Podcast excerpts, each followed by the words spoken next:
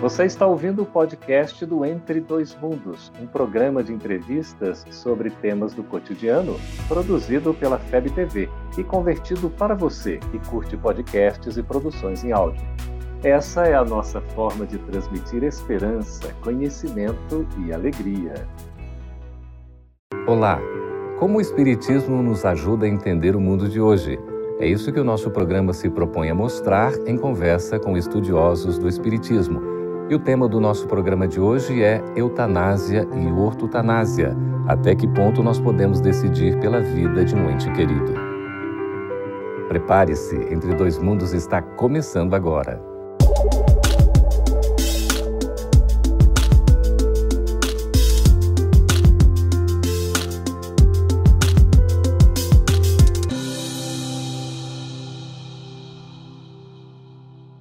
Falar sobre eutanásia e ortotanásia nos traz à reflexão o direito da vida de um ente querido. E para conversar sobre esse assunto, nós estamos recebendo aqui nos nossos estúdios na FEB TV em Brasília Samuel Magalhães, que é divulgador da doutrina espírita, autor de algumas obras publicadas pela Federação Espírita Brasileira. Seja bem-vindo, Samuel. Obrigado, Geraldo. Prazer estar aqui com vocês. E também recebemos aqui o Dr. Allan Kardec Napoli médico homeopata, também divulgador do Espiritismo. Seja bem-vindo, doutor Allan Kardec. Muito obrigado, prazer estar aqui. Pois é, para a gente começar a conversar sobre esse tema, o que, a gente entende como sendo a eutanásia e a ortotanásia? Por favor, a gente conversar à vontade. Doutor Allan Kardec. A eutanásia é uma morte é, sem dor, precipitada por medicamentos. Então você é, como se a nossa, a nossa, a nossa individualidade é, autorizasse o crime. Porque você tem um espírito que está encarnado, sub, é, que tem as dificuldades para passar naquele momento importante em que ele vai revisar seu passado, o que, que ele fez, o que, que não fez, rever entes queridos. E um minuto para ele é muito importante. E, e nós precipitamos com a medicação é essa morte sem dor, entre aspas, porque é sem dor física, mas com a dor espiritual, dor muito grande, porque o espírito sofre muito. Não pude rever meu filho, meu, meu parente, queria falar para ele as últimas palavras e não pôde, porque alguém interferiu como se estivesse no comando, e o comando de tudo é Deus, nosso Pai. E a ortotanásia, Samuel, como é que seria? A ortotanásia é definida pelos estudiosos como a aceitação da morte como um processo natural da vida, em que naqueles casos onde é, se sabe que os tratamentos não terão é, nenhum efeito, não, é, é, uma doença incurável mesmo, se faz a opção por deixar que o processo aconteça naturalmente. Nesse caso, não há uma, uma ação direta para antecipar o momento da morte mas deixa que ela aconteça naturalmente. O que também é muito difícil para os profissionais da área, pela questão de identificar é, o quadro real desse paciente. Mas a ortotanásia, a orto vem de correto, seria, digamos, a morte correta, ou seja, aquela que obedece estritamente às questões naturais da vida e difere é, muito da eutanásia, assim como também da distanásia. A gente poderia dizer, bom, você falou distanásia, como é que é isso? A distanásia já é o procedimento de manter a vida artificialmente, a vida praticamente vegetativa, apenas, é, sem nenhum benefício para o paciente no caso. Lembrando aí que numa entrevista do Chico Xavier sobre essa questão dos aparelhos, e o Chico diz que os aparelhos, sim, podem manter o espírito ligado ao corpo, quando já seria a hora dele é, partir. Então, a distanásia já seria, digamos assim, uma. Prolongamento. Um prolongamento, uma imersão nesse processo que seria natural e também com prejuízos, né? Pois é, para o espírito. Samuel, isso que você está falando, doutor Allan Kardec pode também nos explicar. Como é que a gente vai saber é, o momento exato, por exemplo, de que né, poderia se praticar a eutanásia? A gente pode praticar a eutanásia? Eutanásia não. Eutanásia não. Não, é um fato concreto, porque a eutanásia é você antecipa o processo da morte, porque você usa uma medicação e o espírito fica imerso num período de perturbação espiritual mais prolongado do que iria ficar se fosse uma morte natural. Um desprendimento natural. É. Então, agora, a distanásia é uma, é uma obstinação terapêutica. Então, por exemplo, lembramos de Chico Xavier, lembrando que uma, uma amiga é, espírita de Uberaba, ela ela estava no hospital, internada, e com todos os aparelhos, né? É, é, quando Chico Xavier veio visitá-la. Aí ele viu ela, o espírito, uhum. já em cima do corpo ali, des querendo desprender e não Sim. conseguiria. Já estava desprendido, só que tinha, tinha as máquinas segurando uhum. ela. Isso é distanásia, é uma, é uma obstinação terapêutica, mesmo sabendo que, o, que o paciente já, já morreu. Então você tenta segurá-lo. Você mantém então, uma vida artificial. Artificial. Então, uhum.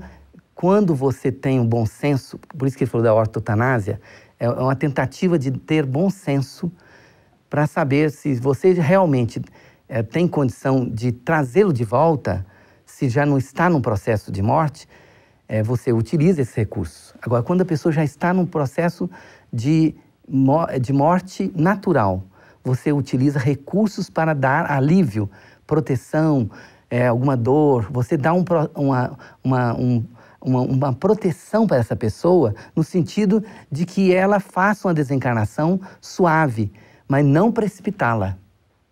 É, não antecipar o, o momento, uhum.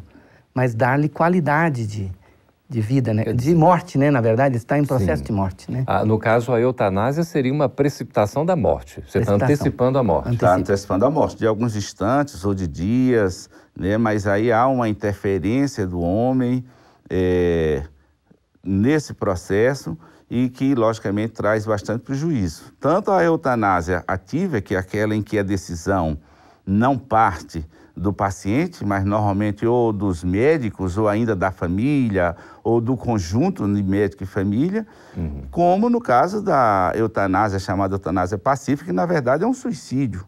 Aí o próprio paciente pede uhum. é, para que seja aí abreviado os seus sofrimentos. Uhum. Nesse caso, aí se configura é, o suicídio, suicídio, sim, voluntário, né, com a ajuda de, de terceiros. Pois é, em alguns países, aqui no Brasil, a eutanásia e até, digamos, esse suicídio assistido seria não é considerado legal, né? Isso é, é um ilegal. Crime. É crime. É crime. Homicídio, é crime. né? Homicídio, Homicídio, né? Pelo Código Penal brasileiro. Mas em alguns países isso é, é perfeitamente aceitável, se permite, inclusive se pratica. Quando não tem o conhecimento espiritual, olhando pelo lado da matéria, parece que está trazendo um alívio.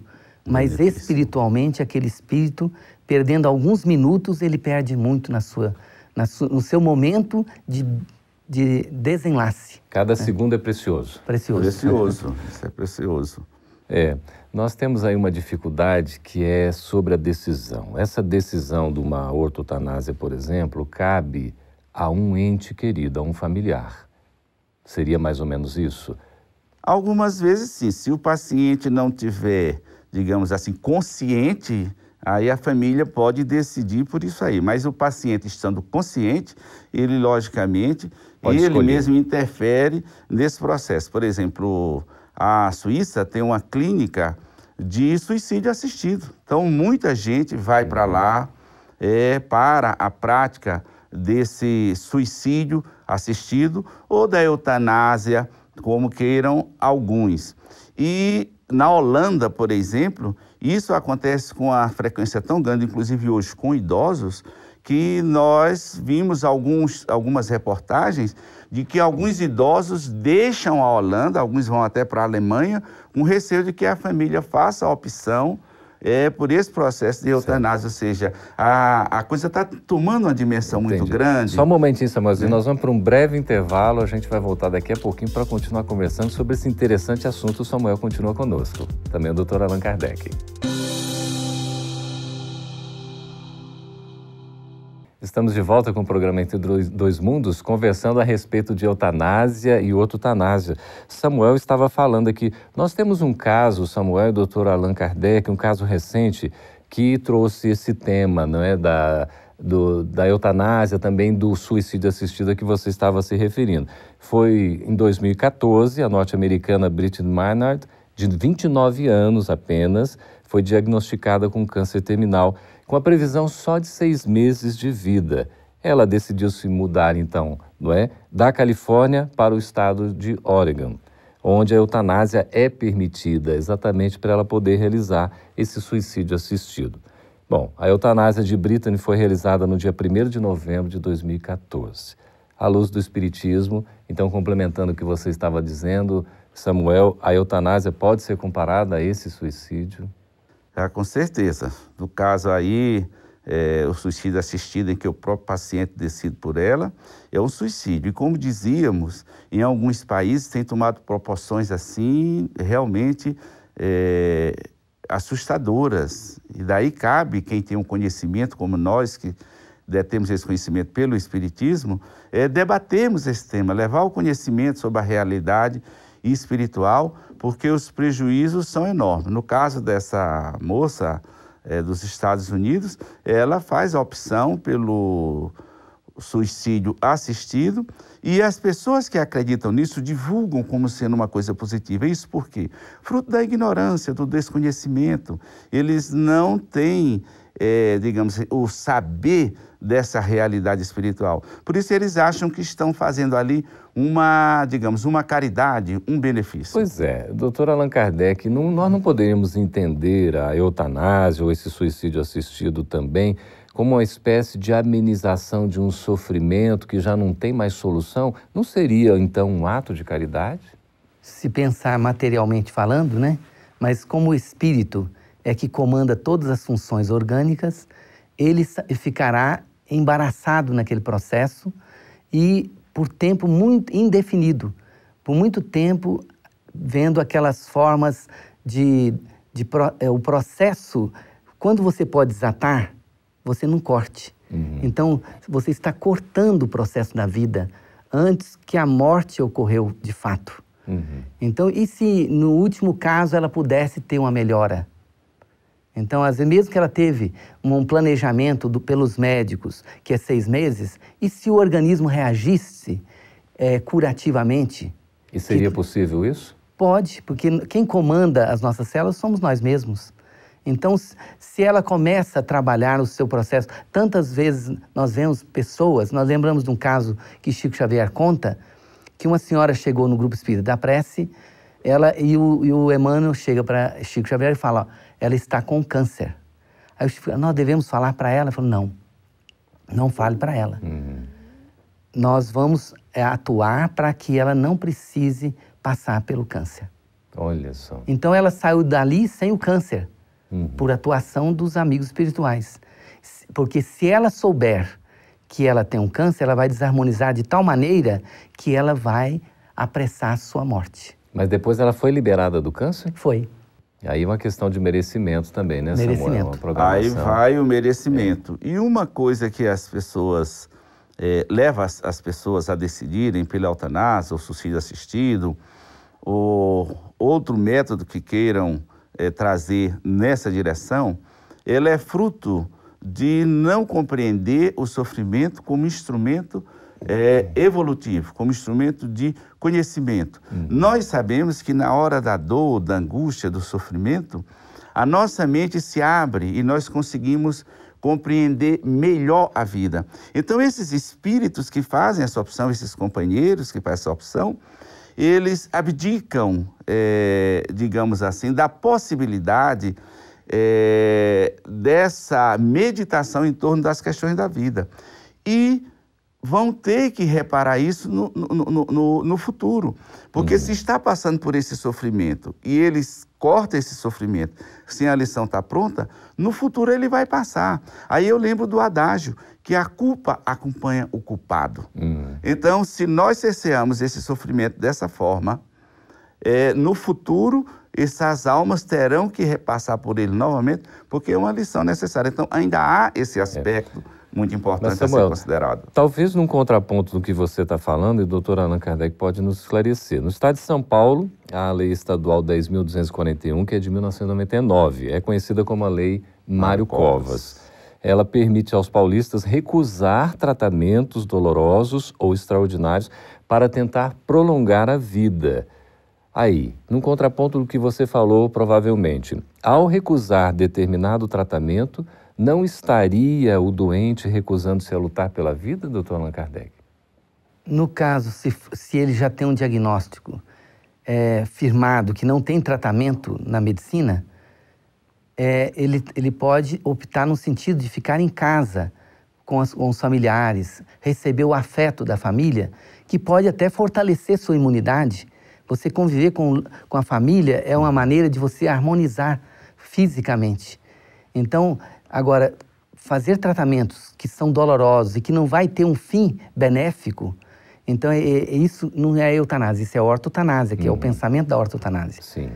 É, que a importância de que você humanize esse, essa, essa parte na hora que a pessoa está no processo de morte. Então, aí nesse caso a gente poderia entender, Samuel, como uma, um ato de caridade? Olha, pelo que eu vi na, na, na, na lei, no texto que eu li, que foi um texto curto que eu só vi, não vi o todo, mas me parece que ela não define que, é, digamos assim, a opção do, do, do, paciente por não se submeter a, a, a tratamento doloroso que eles não sejam unicamente no caso de doenças incuráveis. Sim. E nesse caso aí estaria praticando um suicídio. Hum. Né? Seria uma eutanásia ativa, em que o próprio paciente faz essa opção é, dentro desse processo. Né? Agora, ela se aproxima muito aí também da, ortana, da, da ortotanásia, porque libera a pessoa para dizer, olha, isso não vai me trazer nenhum benefício. Então, eu prefiro estar com minha família, eu sei, isso vai de uma compreensão maior do espírito de que a vida continua. Uhum. Aqueles que só veem a vida física, a questão materialista, o desespero deve ser muito grande. Mas para quem tem uma visão de futuro, é, dizer, essa angústia é, ela desaparece, porque a gente sabe que a vida continua, uhum, né? Mas isso é uma consciência do espírito que ele vai adquirindo no correr das suas múltiplas existências. Então, e poder de... falar para os entes queridos que te amo, né? Quer dizer, às vezes ele estaria no hospital sendo cuidado por enfermeiras que não conhecem e que às vezes não tem condição de ajudá-lo espiritualmente. Uhum. Ele está optando para ficar do lado do, da família, em que eles vão entusiasmar aquele espírito para que quando fizer a passagem na hora certa, sem antecipa antecipação, sem precipitação, porque uhum. o processo de dor resgata o espírito. Uhum. Então, liberta o espírito das suas amarras. Muito bem, nós estamos falando com o doutor Allan Kardec, também com Samuel Magalhães, sobre esse assunto eutanásia, eutanásia tão interessante.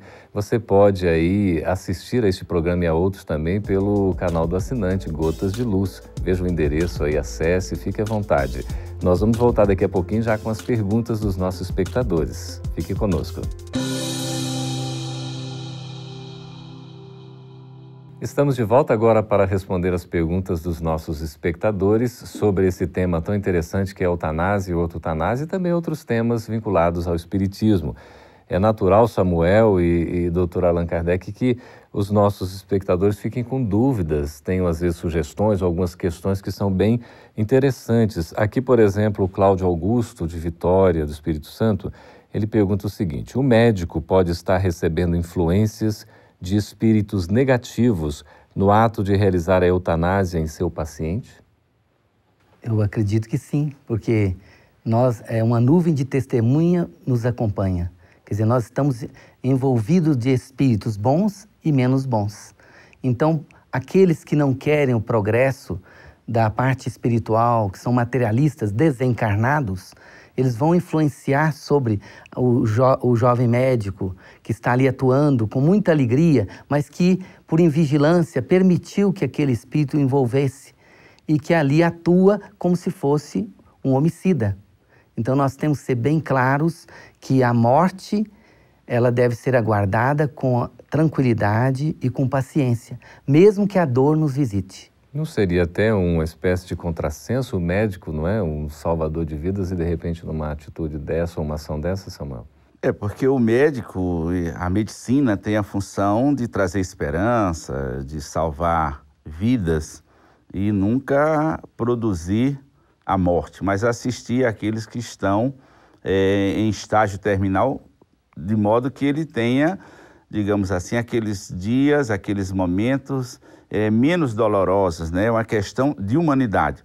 Mas é um contrassenso, sim, muito grande é, que o médico é, haja por esse caminho, que interfira dessa forma. É um contrassenso, está na contramão do que é, a medicina nos traz, inclusive, pelo que vi, do juramento de Hipócrates, que se nega a fornecer quaisquer substâncias que possam abreviar a vida é, de quem quer que seja. Isso está lá no juramento. Então a medicina não deveria se prestar a isso, mas a humanidade, ainda é, obscurecida por algumas questões, especialmente pelo materialismo e o egoísmo, é, ainda admite isso. Mas em breve, temos certeza, nós seremos transposto isso e iremos é, andar no sentido realmente do bem e da justiça. E a missão amor. do médico é curar. Exato. A Lúcia Mara, de Belo Horizonte, Minas Gerais, pergunta aqui: no Brasil não se aceita a eutanásia por ser um país considerado a pátria do Evangelho? É, o nosso país realmente tem essa maravilha, né? Que é o coração do mundo e pátria do Evangelho. E de fato, as pessoas que estão reencarnando no nosso país é para que possa ajudar o mundo. E de fato, nós temos que lembrar que a assistência espiritual para aqueles trabalhadores de boa vontade sempre vai ser melhor. Se você abre um canal, quando Cristo nos fala, vinde a mim, ele, ele pede que nós façamos um movimento até Ele. Uhum. Ele já está conosco, mas nós necessitamos de ir até Ele. Temos que fazer a nossa parte. Fazer a nossa parte. É. E é interessante essa compreensão, não é, Samuel? Porque o conhecimento da, da espiritualidade, do espiritualismo, facilita muito, né? Isso, esse, é, é, esse conhecimento facilita essa compreensão. E nós que detemos esse conhecimento, nós não temos que ir na onda do mundo. Nós não temos que seguir o modernismo, nós não temos que seguir o, os modismos que aparecem, seja em que campos for, especialmente nesse. Uhum. Né? Ou seja, mas para isso o Espiritismo é essa luz clara. Então é preciso essa compreensão. A nossa fé ela tem que ser alicerçada na razão, no conhecimento e nós permanecemos firmes, porque o Brasil tem esse papel de auxiliar o mundo nessa compreensão da realidade mais transcendente da vida do, do ser humano. Uhum. A gente observa aqui nas questões dos nossos é, espectadores, o caso da Letícia Yamachaki de Rondonópolis, Mato Grosso, e também do Alex Amão Menezes, aqui ele não identificou o local. Mas é, é uma certa preocupação, por exemplo, se nós temos uma proteção espiritual, se há um espírito protetor, um espírito amigo, e também se esses nossos entes queridos que já desencarnaram antes de nós, se eles também acabam nos acompanhando. E então, nos ajudando. Nos ajudando. Fortalecendo para a nossa luta para o bom combate, né? Para que possamos ser vitoriosos e realmente trabalhar por um mundo melhor. Isso é perfeitamente possível. Possível. Esse auxílio, essa ajuda, mas tem que ter condições, não é, Samuel?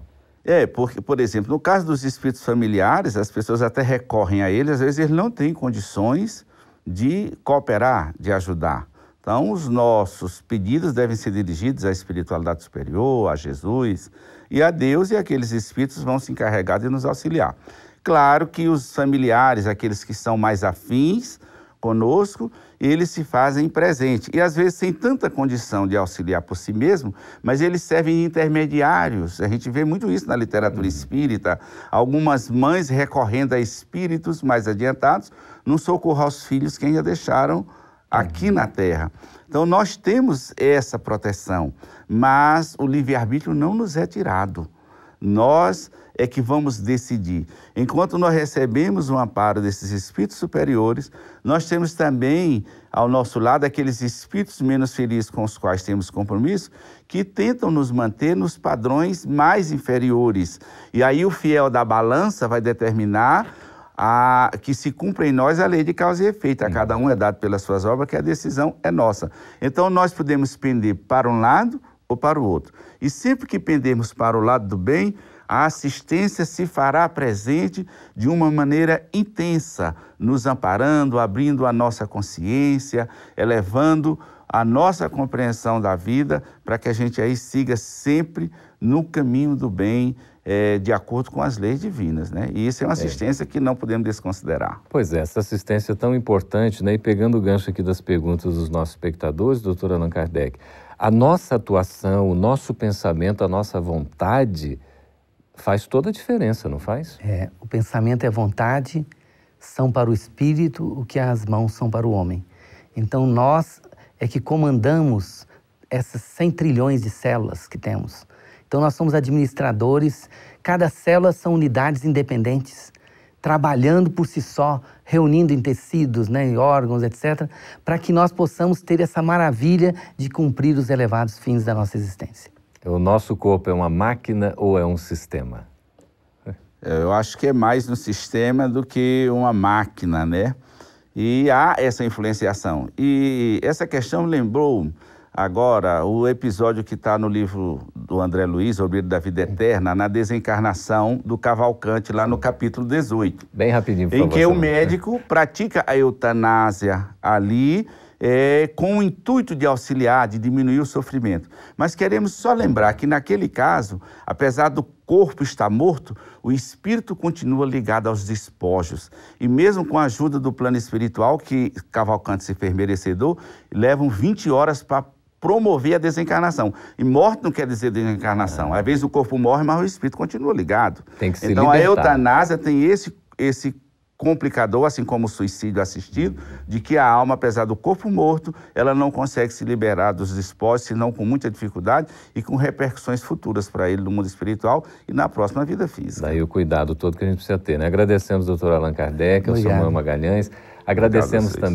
a vocês. aí que nos escreveram. Continue escrevendo para nós no endereço que está aí abaixo. Nós estamos à disposição. Agradecemos a presença de todos e convidamos para que estejam conosco no próximo Entre Dois Mundos. Até lá. Essa é uma produção da Federação Espírita Brasileira. Para saber mais, siga FebTV Brasil no YouTube, Facebook e Instagram. Ative o sininho para receber as notificações e ficar por dentro da nossa programação. Até a próxima!